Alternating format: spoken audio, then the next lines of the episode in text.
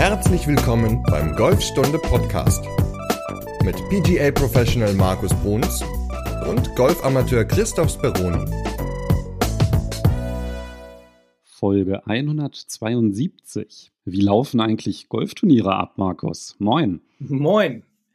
Ja, wie laufen Golfturniere ab? Eine gute Frage, weil ja, eigentlich sind Golfturniere ja immer gleich. Zumindest so bin ich es gewohnt gewesen. Oder ja, so war es früher immer gleicher Ablauf, gleiche Routinen. Da sind wir wieder bei Routinen.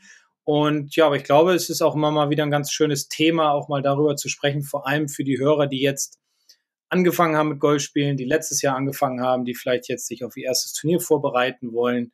Ähm, und ich glaube, uns hatte dazu ja auch eine Hörerfrage erreicht.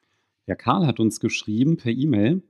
Und zwar spielt Karl seit gutem einem halben Jahr Golf und möchte demnächst sein erstes Turnier spielen.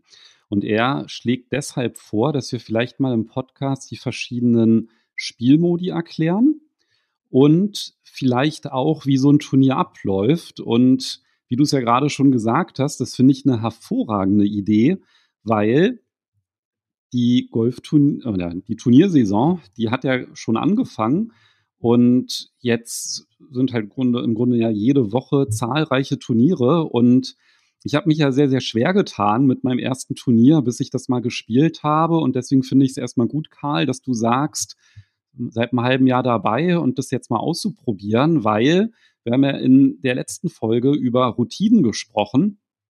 Und das ist wahrscheinlich auch das, was mir gefehlt hat. Deswegen so hm. schnell wie möglich anfangen, ja, mit den Golfturnieren, um sich einfach an die Abläufe zu gewöhnen. Und dann ist es natürlich schon mal ganz gut, wenn man weiß, wie so ein Ablauf insgesamt ist. Und genau dafür ist halt auch die Folge gedacht, ne? dass man halt einfach so ein paar Punkte hat, auf die man achten sollte, wenn man sein erstes Turnier spielt. Dann ist man vielleicht auch nicht ganz so aufgeregt.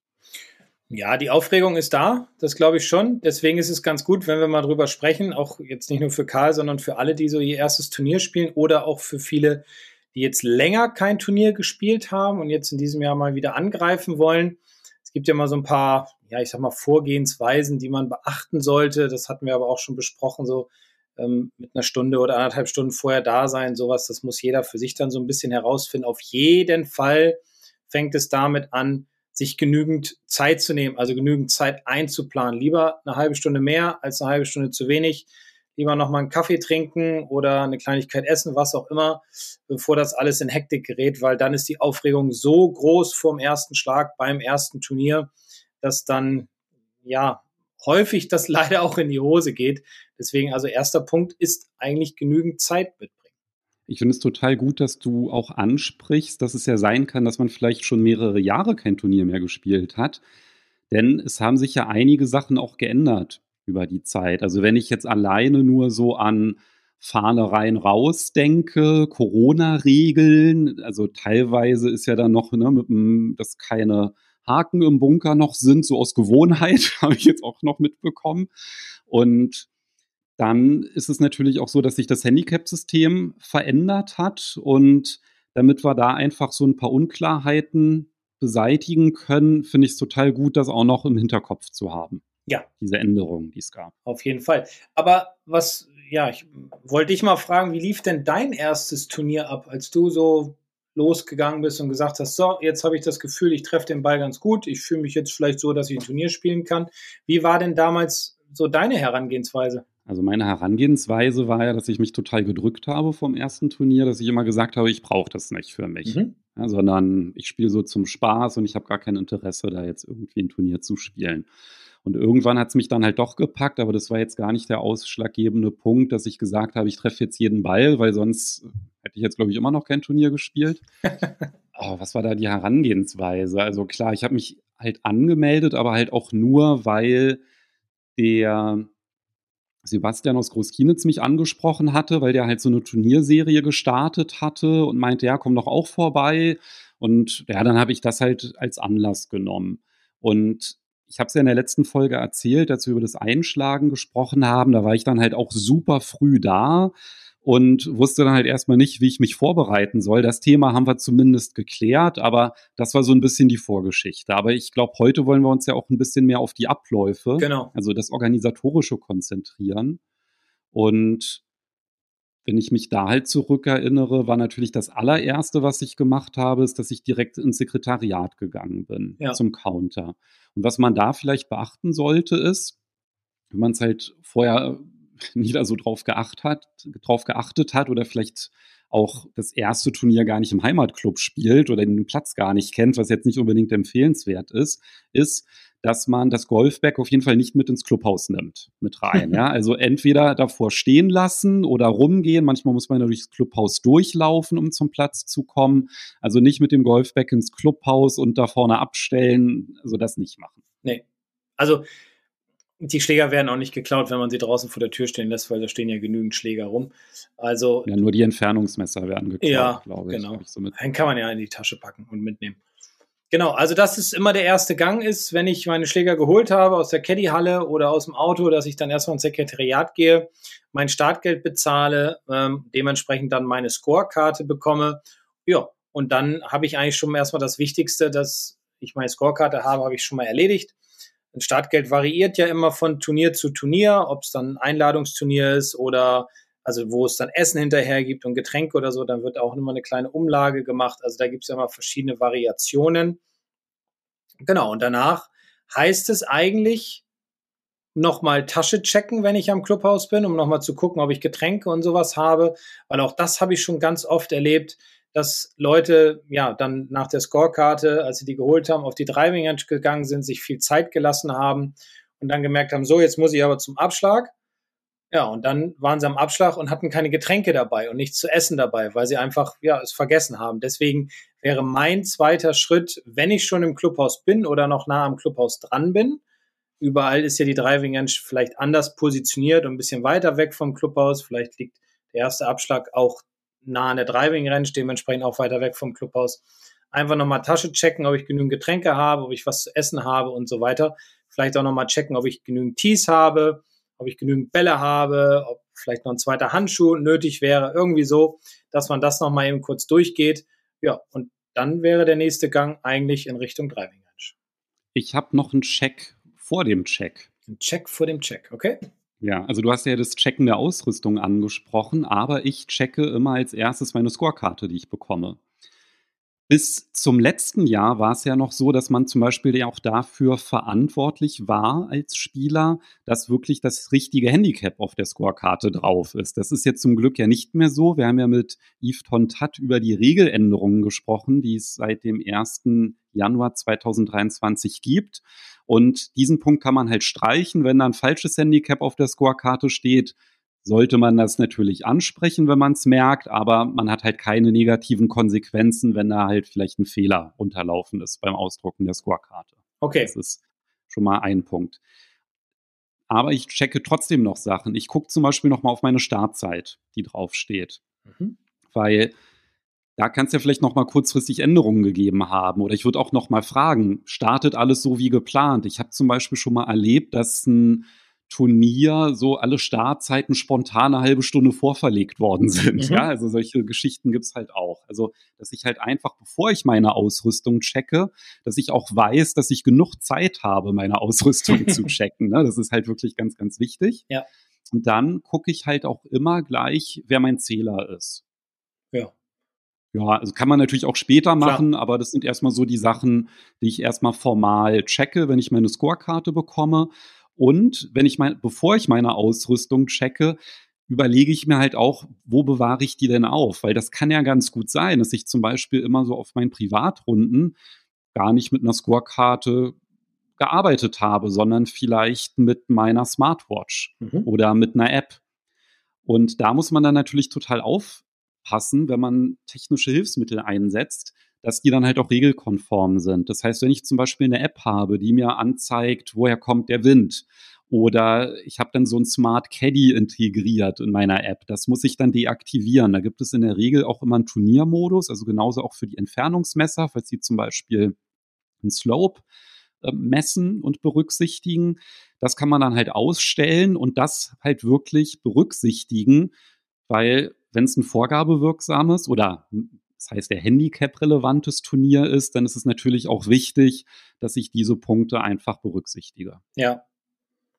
Das ich das eben nicht erwähnt habe. Tut mir leid, das liegt aber daran, dass ich glaub, schon lange kein Turnier mehr gespielt habe und mich immer darauf verlassen habe, dass alles richtig auf der Scorecard ist. Das sollte man natürlich nicht, sondern man sollte nochmal gucken, ja, Uhrzeit, Name und so weiter, ist das alles richtig und dann den Zähler suchen, finde ich auch, oder zumindest gucken, wer der Zähler ist und dann schon mal vielleicht zu dem hingehen, wenn man ihn kennt, das ist natürlich auch schon mal ganz gut. Genau, und dann geht's, oder hast du noch einen Checkpunkt vor dem Check? Nee, also ich ja. glaube, genau beim Zähler, wenn man sein erstes Turnier spielt, stellt man sich wahrscheinlich eher die Frage, was bedeutet denn das? Als dass man den dann halt vielleicht schon kennen würde. Nee, ich habe jetzt sonst keinen weiteren Punkt. Also okay. wir können gerne mit dem ersten Abschlag. Ach nee, warte, doch, ja? ich habe eine Sache vergessen. Und? Ja, Kanonenstart, Zeitstart so. und bei welchem Tee starte ich? Das ist ja eigentlich ah. der wichtigste Punkt. Hätten wir ja fast vergessen. Du meinst die unterschiedlichen Startmodalitäten eines Turniers. Also Richtig. Also die, die einfachste Variante ist ja, dass es eine Startzeit gibt, dass praktisch alle hintereinander wegstarten. Also sagen wir mal, ein Turnier beginnt um 10 Uhr. Meistens beginnen die Turniere mit den besten Handicaps und dann immer, ich sage jetzt mal im 10-Minuten-Takt meinetwegen oder 8-Minuten-Takt, wie auch immer, starten dann die nächsten. Da muss man natürlich dann auch gucken, dass man die Uhr immer im Blick hat. Kanonenstart ist im Grunde so, dass alle Flights auf alle 18 Löcher verteilt werden. Manchmal gibt es auch Doppelbesetzung und dann starten meinetwegen alle gleichzeitig um 10 Uhr, so dass sie dann im Grunde immer hintereinander herlaufen und dann ungefähr auch gleichzeitig fertig sind. Das ist ganz oft bei, ja, bei größeren Turnieren, wo es im Anschluss dann auch noch ein Essen gibt und so weiter. Da ist dann oft Kanonenstart, damit man einfach die Geselligkeit am Ende noch hat. Ja, ich kenne das sogar auch bei kleineren Turnieren. Also in meinem Heimatclub in Prenten, das Afterwork-Turnier ist halt auch, glaube ich, immer Kanonenstart. Stimmt, ist bei uns auch immer Kanonenstart, hast recht, ja. Wohingegen Großbären, die machen halt immer Zeitstart, weil das halt auch eine sehr hohe Spielgeschwindigkeit, auf die sie achten. Also das macht halt jeder Club anders, ja. aber ist natürlich super wichtig, weil wenn ich dann auf einmal von T12 starte, ja, wo ist denn T12? Und dann kann es halt sein, dass ich da vielleicht 20 Minuten hin brauche, ja, also wenn ich da jetzt nicht irgendwie ja. mich, äh, zügig beeile, ne? Und das ist natürlich dann eine ganz, ganz böse Überraschung. Und ich habe das halt schon echt häufig erlebt, dass dann irgendwie da irgendwelche Spieler noch über, quer über die Bahn geflitzt sind, weil die halt unbedingt noch ihr Tier erreichen wollten oder gefragt haben, na, wo geht's denn hier zu 13? Ne? Und das ist eigentlich das aller, aller Schlimmste, was vorm Turnier passieren kann, wenn das halt ein Stressfaktor ist. Also deswegen diese zehn Minuten vorher am Abschlag sein, halt wirklich checken, ist es ein Zeitstart, ist es ein Kanonenstart und wenn es ein Kanonenstart ist, von welchem Tee starte ich und dann natürlich halt auch erkundigen, wo das ist. Und meistens auf der Rückseite der Scorekarte hat man ja meistens die Bahn, wie die verlaufen. Aber ansonsten kann man natürlich auch im Sekretariat fragen, ja, dass man halt sagt, na, wo ist denn jetzt eigentlich? Ich habe gesehen, ich starte von der 16. Was ist denn eigentlich der kürzeste Weg? Mhm. Weil man, die 20 Minuten waren jetzt übertrieben, ne? weil Golfplätze sind ja schon so angelegt, dass es da halt auch immer so Abkürzungen gibt. Und die kennt man dann aber natürlich nicht, wenn man halt den Platz immer normal gespielt hat. Ne? Und deswegen ist es, glaube ich, halt schon wichtig, sich da erstmal so einen Überblick zu verschaffen, ja. bevor man auf die Range geht. Genau. Dass man diese Zeit einfach einplanen kann, dass ich weiß, alles klar. Ich habe jetzt meine Startzeit um 10 das heißt, zehn Minuten muss ich vorher da sein und ich muss jetzt vielleicht 15 Minuten Weg einplanen, dass man das halt auch wirklich auf dem Schirm hat. Und dann merkt man, dass man, wenn man jetzt vielleicht nur eine Stunde vorher da ist, hm, da bleibt nicht mehr so viel übrig. Ich nur 35 ne? Minuten ne? zum Einschlagen und Vorbereiten und so. Ne? Ja, deswegen vorher immer auf die Ausschreibung gucken, auf die Startliste genau gucken, was halt für eine Zählweise ist. Kommen wir gleich nochmal zu, aber auch was für eine ja, Startreihenfolge dann stattfindet. Ne? Ja, ich glaube, dann haben wir erstmal das. Dann schlagen wir uns ein auf der Driving Range. Das macht ja jeder so, wie er das gerne möchte. Haben wir auch schon mal eine Folge drüber gemacht. Und dann geht es ja los. Dann müssen wir, wie du es jetzt auch schon ein, zwei Mal gesagt hast, zehn Minuten sollten wir circa vorher am Abschlag sein. Also ich würde immer 10, 15 Minuten vorher da sein, vielleicht den anderen Flight noch eben angucken, damit man dann am ersten Abschlag auch noch ein bisschen mehr Ruhe hat. Warum sollten wir zehn Minuten vorher da sein? Weil die Zeit vergeht schnell bis zu dem Abschlag. Das heißt, ich habe vorher auch noch einiges zu tun. Ich muss alles, was nicht zum Golf gehört, aus meinen Hosentaschen rausnehmen. Ich muss mich da sortieren, das heißt, die Tees in die richtige Hosentasche packen, den Ballmarker und die Pitchgabel in die richtige Hosentasche packen, vielleicht nochmal meine Bälle markieren, vielleicht auch einen Ball mehr markieren mit irgendwelchen Punkten, Strichen, was auch immer. Und was auch immer ganz, ganz wichtig ist in einem Turnier, dass man mit seinen Flightpartnern die Scorekarten tauscht. Also das heißt, wenn man zu dritt spielt, tauscht man einmal durch, beziehungsweise Unten auf der Scorekarte steht in den meisten Fällen, ich denke, das ist in allen Clubs so, steht auf der einen Seite Spieler und auf der anderen Seite der Zähler und beim Zähler steht dann auch der Name des Zählers und dann gebe ich praktisch meine Scorekarte an den Zähler, dessen Name unten steht und ich bekomme dann von einem anderen die Scorekarte, für den ich dann der Zähler bin. Und das ist halt dieses Tauschen, damit man nicht schummeln kann, und dann trägt man auf der Scorekarte auf der linken Seite dann das Ergebnis von dem Zähler ein und auf der rechten Seite trägt man dann sein Ergebnis ein, um dann immer wieder vergleichen zu können, damit halt kein, ja, damit halt keiner schummeln kann. Das heißt, wenn ich ankomme am Abschlag, kann ich zum Beispiel gucken auf meiner Scorekarte, okay, ich bin ja der Spieler, das ist mein Name, der draufsteht. Das heißt, ich habe meine Scorekarte in der Hand und dann beim Zähler steht zum Beispiel Markus. Und dann kann ich halt fragen, wenn ich da ankomme, hallo, ich bin der Chris, wer ist denn von euch der Markus zum Beispiel? Ich. Und genau, ach ja, freut mich ja. Dann gebe ich dir meine Karte und in der Regel kriege ich dann aber nicht deine Karte, sondern ich zähle jemand anderen. Und das kann natürlich auch so ein bisschen für Verwirrung sorgen. Warum? Weil zum einen habe ich ja in der Regel zwei bis drei Namen, die ich mir merken muss. Und kennst du dieses unangenehme Gefühl, wenn du schon vor dem ersten Abschlag vergessen hast, wie dein Mitspieler zum Beispiel heißt. Hallo du. genau, du. Ja. So, ach, und du der andere. Ne? So, und deswegen, das kann halt auch Stress auslösen auf der Runde spricht halt gar nichts dagegen, sich zum Beispiel auf der Rückseite von der Scorekarte, auch wenn es nicht die eigene ist, ja, weil man, ich habe jetzt die von jemand anderem bekommen, auf der Rückseite vielleicht einfach die Namen kurz notieren von den Mitspielern und vielleicht dann so ein Kürzel Farbe des Polohemdes oder irgendwie sowas, ja, damit man da einfach sich, dass man nicht Energie investiert in Gedanken, die zu sehr ablenken. Ja, genau. Oder vielleicht dann halt stressen. Genau dann ist es natürlich so, dass ich zu zwei meiner Mitspielern, zu zwei meiner Mitspieler eine Beziehung habe. Nämlich, ich werde von einem gezählt und zum anderen zähle ich jemand anderen. Ja. Und wann habe ich denn im Grunde einen, kommunika einen kommunikativen Austausch mit meinem Zähler und zu der Person, die ich zähle?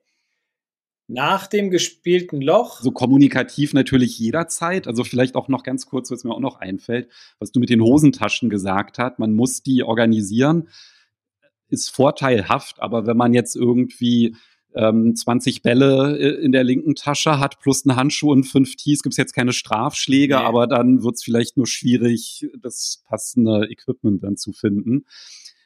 Also wenn ihr damit nichts anfangen könnt, hört einfach ein paar vergangene Podcast-Folgen. Das haben wir sehr, sehr häufig aufgegriffen, dieses genau. Thema Organisation auf dem Platz. Aber wann muss ich denn einfach nur aus organisatorischen Gründen mit meinem Zähler und der Person reden, die ich selbst zähle? Naja, am besten ist am nächsten Abschlag, bevor ich das Ergebnis in die Scorekarte eintrage. Um halt nochmal zu sagen, Mensch, Chris, ich zähle dich ja Jetzt haben wir Loch 1 gespielt. Ich habe bei dir eine 5 gezählt. Ist das richtig? Und dann sagst du ja. Und dann schreibe ich auf. Und dann sagt, keine Ahnung, Klaus sagt dann, Markus, ich habe bei dir eine 4 gezählt. Dann sage ich, jo, ist in Ordnung. Und Klaus hatte eine 3. Dann schreibst du halt die 3 auf. Also, dass man halt untereinander, bevor man aufschreibt, nochmal eben kommuniziert, dem anderen kurz die Zahl zuwirft und fragt, ob das richtig ist, weil man ja auch nicht unbedingt immer alles mitbekommt was natürlich ideal wäre, wenn man alles mitbekommt, damit man sehen kann, was der andere halt auch so alles macht. Und ganz wichtig ist dann auf jeden Fall nochmal am Ende der Loch, also am Ende der neun Loch oder 18 Loch Turnierrunde nochmal die Scorekarten zu vergleichen, bevor man unterschreibt. Also immer erstmal vergleichen, wenn alle sich sicher sind und alles ist in Ordnung und es wurde vielleicht auch mal was korrigiert, weil man ja, keine Ahnung, da gemerkt hat, oh Mensch, jetzt dann war das doch eine 5 anstatt einer 4 auf der 1, da habe ich ja den einen Schlag unterm Busch vergessen oder so, kann ja mal passieren. dann bitte das erst korrigieren, danach unterschreiben, dann gibt man einem Spieler die äh, Scorekarten oder alle gehen gemeinsam eben ins Sekretariat und geben diese dann ab. Eine kleine Ergänzung oder Anmerkung hätte ich. Beim allerersten Turnier ist das, glaube ich, für fast alle super stressig zu zählen. Also mhm. Also sich selbst, aber natürlich auch was total ungewohnt ist. Ich muss jetzt auf einmal jemand anderen zählen. Mhm. Und um da vielleicht diesen Stressfaktor rauszunehmen, nicht sagen, ich habe bei dir XY gezählt, weil ich wette, dass man sich verzählt beim Mitspieler, sondern eher fragen, was hattest du? Und dann vielleicht eher nochmal rekapitulieren, aber da vielleicht auch gar nicht so sehr den Fokus drauf legen, weil wenn ich sage, ich habe bei dir eine 6 gezählt und dann, äh, ich hatte aber 5, also das will man dann auch nicht unbedingt haben, ja. die Diskussion, ja, wenn man richtig, da jetzt, ja. Also deswegen würde ich eigentlich immer eher fragen, was hattest du? Und wenn es einem komisch vorkommt, dann kann vielleicht dann auch die Mitspieler, stimmt das? Fragen, ja. Mhm. Vielleicht kann man ja sogar sagen, dass es das erste Turnier ist, was man spielt, würde ich auch empfehlen, dass man sagt, ich bin vielleicht, ich bin auch ein bisschen unsicher, vielleicht könnt ihr mir auch ein bisschen helfen bei den Abläufen, um einfach diesen Stressfaktor rauszunehmen, so Stichwort Erwartungshaltung und falsches Verhalten. Das wäre auch noch so ein Tipp. Ja. Und ein anderer Tipp wäre halt auch, dass man auch wieder auf der Rückseite von der Scorekarte vielleicht einfach Striche macht für jeden Schlag oder sich, dass man halt einfach sich selber nicht so verzählt, wenn man unterwegs ist. Oder ja. vielleicht ein extra Zettel dafür. Also, also alles, was hilft, ist erlaubt. Ne? Ja. Weil ja, definitiv. Ich glaube, diese Routine kommt halt erst, dass man dann halt, ich meine, wenn du eine Bahn spielst, Markus, Du kannst mir noch sagen, als wir in Semlin gespielt haben, ah ja, auf der Bahn habe ich hier äh, sieben Schläge, nee, nicht sieben, vier Schläge gebraucht. Kann aber auch vorkommen, dass ich da sieben gebraucht habe. Kann auch vorkommen, Klar. genau. Nee, aber du, du kannst die nochmal gedanklich komplett rekapitulieren und das kommt erst mit der Zeit. Das ist ganz normal, dass man beim ersten Turnier einfach Schwierigkeiten mit dem Zählen hat. Ja, das ist so, und da sollte man einfach eine Strichliste machen. Ich bin kein Freund von diesen C-Ketten, von diesen Klickern. ja, das finde ich, weiß ich auch nicht, irgendwie so Ballangeln finde ich auch nicht so geil. Aber gut, das muss In jeder. In der Ballangel kann man eine Kerbe für jeden Schlag reinmachen. Ne? So. Muss, muss jeder für sich natürlich entscheiden, ist auch völlig in Ordnung. Ich sage meinen Leuten immer, ich mache so Anfängerwochenenden mit einem Turnier. Da sage ich immer, okay, nehmt euch eine zweite Karte mit oder einen Zettel. Dann macht halt nebenbei eine Strichliste, achtet immer darauf, dass ihr vernünftig die Striche macht, dass ihr das auch noch selbst lesen könnt und dann kann man das auch machen. Also ist völlig okay. Das braucht auch ein bisschen Zeit, bis man mit, ja, praktisch so zählen kann, dass man nicht nur für sich, sondern auch für den anderen mitzählt und dass da nicht so viele Fehler passieren. Alles gut. Ich habe noch einen kreativen Einfall zum Zählen. Ja? Man könnte ja immer die Schlägerhaube vom Eisen immer nehmen, wo dann halt die Zahl drauf steht. Äh, nein, okay, lassen wir das. das noch ein Taschenmesser mit und dann nimmst du dir noch einen Stock mit und schnitzt da halt rein. Ja, wäre wahrscheinlich cooler als ein Eisencover. Lass uns, lass uns über andere Dinge reden. ja, also ich glaube, ich würde jetzt, weil wir haben noch ein zweites Thema in dieser Folge, mit dem Thema eigentlich das so beenden, wie wir es gerade gesagt haben. Das heißt, Scorekarte abgeben, nachdem man unterschrieben hat und dann halt einfach warten, bis der Computer ausgerechnet hat, wie viele Punkte man hat, wie viele Schläge man hat, wie man sich unterspielt hat oder verschlechtert hat, wie auch immer, und äh, welchen Platz man gemacht hat. Ich habe jetzt ein bisschen das Gefühl, dass es ein bisschen zu gehastet ist, jetzt das Ende. Habe ich was vergessen? Ich weiß nicht, ob du es vergessen hast, aber ich glaube, dass einige Sachen, da würde ich es gerne noch vertiefen. Ich weiß, dass wir noch über die Spielformate reden wollen. Gegebenenfalls können wir die ja abkürzen oder vielleicht sogar eine eigene Folge draus machen, wenn es okay, zu lang ist. Wenn du noch, soll. ja klar, alles gut. Ja, also vielleicht sind wir ja auch gleich fertig, aber ich habe noch so ein paar Fragen zum ersten Turnier. Mhm. Und zwar mh, hm, diese Rolle des Zählers. Also wenn ich jemand zähle, heißt das ja nicht, dass ich jetzt ein Schiedsrichter oder so bin. Das ist halt auch noch mal ganz, ganz wichtig, dieses Verständnis. Jein. Ich weiß, worauf du hinaus willst oder warum du so antwortest. Ich führe mal meinen Gedanken aus. Okay.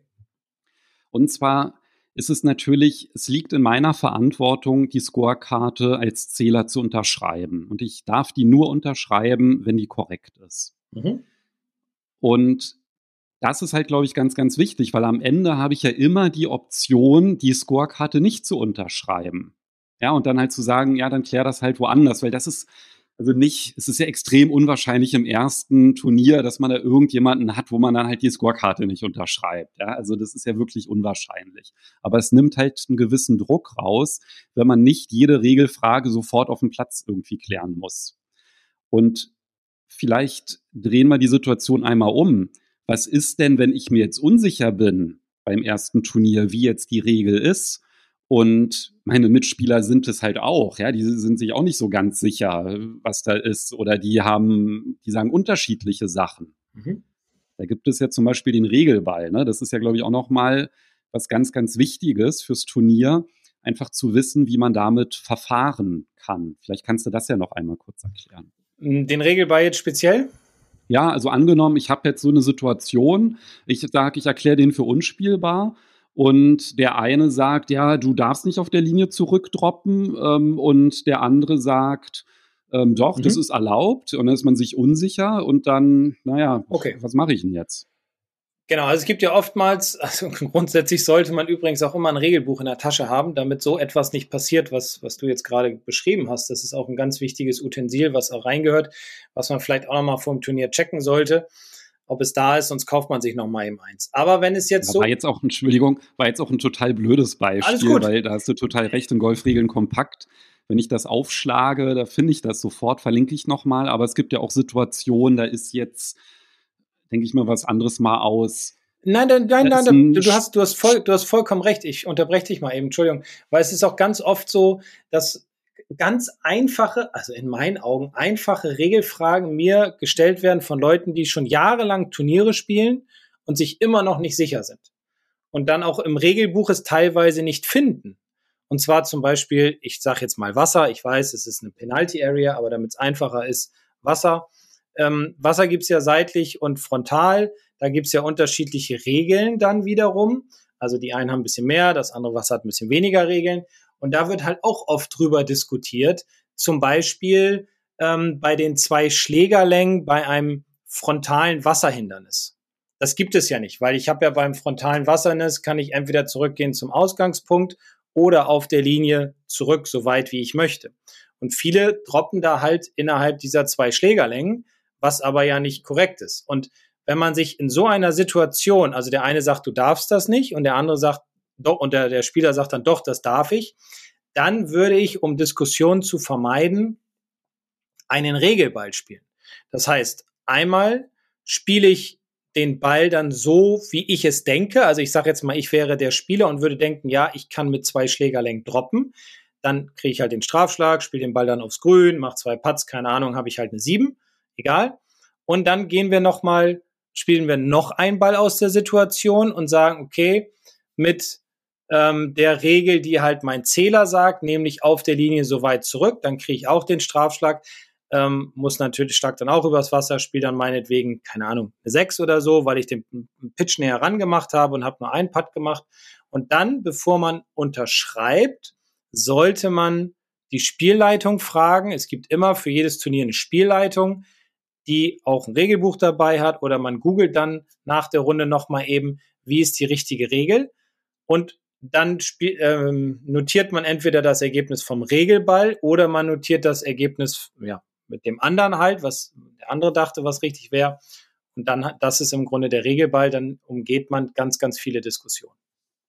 Ja, super Lösung. Also, weil wenn man in so eine Situation kommt, ist es, glaube ich, einfach echt hilfreich, dass man weiß, dass es diese Option gibt. Mhm. Weil ansonsten wird es halt schwierig. Dann ärgert man sich die ganze Zeit, ah, ich bin mir noch sicher, das war anders und und dann guckt man vielleicht und dann sieht man sogar, man hat tatsächlich falsch weitergespielt. Das ist natürlich dann blöd. Ne? Und das kann man einfach damit vermeiden. Genau. So, dann hätte ich noch eine Frage. Jetzt haben wir eigentlich so alles, was so an Austausch organisatorisch auf der Runde sein kann. Das heißt, ich fasse nochmal zusammen. Nach, der, nach jeder Bahn ist es so, dass ich meinen eigenen Score meinem Zähler mitteile. Kann man einfach proaktiv machen. Ich habe hier eine 6 gespielt.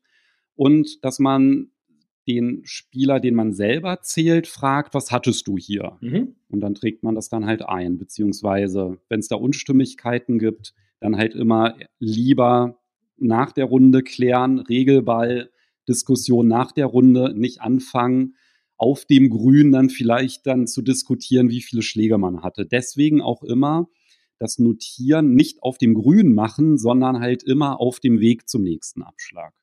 Ja, ich, ich erkläre es meinen platzreife Schülern oder Schülern immer noch so, dass ich sage, am nächsten Abschlag.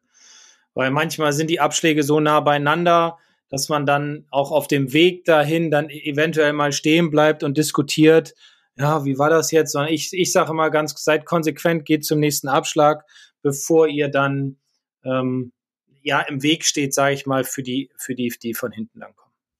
Ja, klar, so geht man halt auf Nummer sicher, weil ich glaube auch auf dem Weg dann, oh, wo ist jetzt der Stift und so weiter. Ist auch alles Organisation, kommt mit der Routine, aber ich habe ja auch vorher schon gesagt, bevor man auf die Runde geht, überlegen, wo man die Scorekarte hinpackt. Ja. ja, nicht, dass man dann auf einmal, ach, jetzt habe ich die liegen lassen irgendwo. Ja, genau. Das ist ja der Super-GAU, ne? Also, dass man einfach so einen festen Platz für seine Scorekarte hat. Es gibt ja da auch so wunderschöne Lederetuis mit Namensgravur. Ja. ja. kann ich ja auch noch mal verlinken. Gibt es ja auch für unsere Mitglieder der, der ähm, Premium-Mitgliedschaft in der Akademie nach dem ersten Jahr so, eine schönes, so ein schönes Scorekarten-Etui. Und das ist dann halt, glaube ich, auch nochmal ganz wichtig, dass man da auch einfach nicht nur für seine Tees, für die Bälle und für die Pitchgabel und den Handschuhen Platz hat, sondern halt auch für die Scorekarte und für den Bleistift. Genau. So. Das ist, glaube ich, schon mal ganz gut.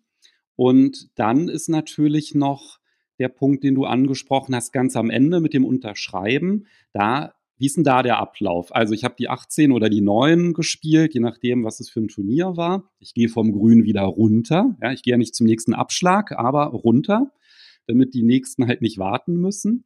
Und wie gehe ich dann vor? Also ich habe ja die Scorekarte von der Person, die ich zähle, und dann kann ich ja zum Beispiel zu dieser Person hingehen. Wie erfolgt dann der Austausch? Was mache ich da? Gebe ich die Scorekarte rüber oder mache nee. ich da was anderes? Nee, ich ich, jetzt muss ich mich mal eben, ich behalte meine Scorekarte und auf der linken Seite, also nein, ich behalte die Scorekarte, die ich die ganze Zeit hatte. So, das heißt, das ist jetzt meinetwegen deine Scorekarte, also wo dein Name oben als Spieler steht und ich bin dein Zähler. So, dann lese ich deine Ergebnisse, die ich auf der linken Seite der Scorekarte eingetragen habe, vor. Aber nicht ganz so schnell, sondern zum Beispiel kann man ja machen vier, drei, sechs, so. Und dann warte ich mal ganz kurz, bis du Ja sagst oder Nein, also zustimmst oder, oder, oder ablehnst. Und wenn du Nein sagst, dann können wir noch mal überlegen. Okay, an der drei, da hast du den ersten dahin, den zweiten dahin, den dritten da. So, irgendwie so, ne, dass man das dann halt noch mal durchgeht. Und wenn alles stimmt am Ende, dann warte ich aber noch, bis jemand, also bis mein Zähler, der meine Scorekarte hat, meine Ergebnisse ähm, vorgelesen hat, die dann ja auf der rechten Seite stehen von meiner Scorecard. Und wenn beide Spalten stimmen, so habe ich es immer gemacht, dann unterschreibe ich unten bei Zähler, gebe dann die Scorekarte an dich, weil du bist mein Spieler und dann unterschreibst du bei Spieler. Ja, super.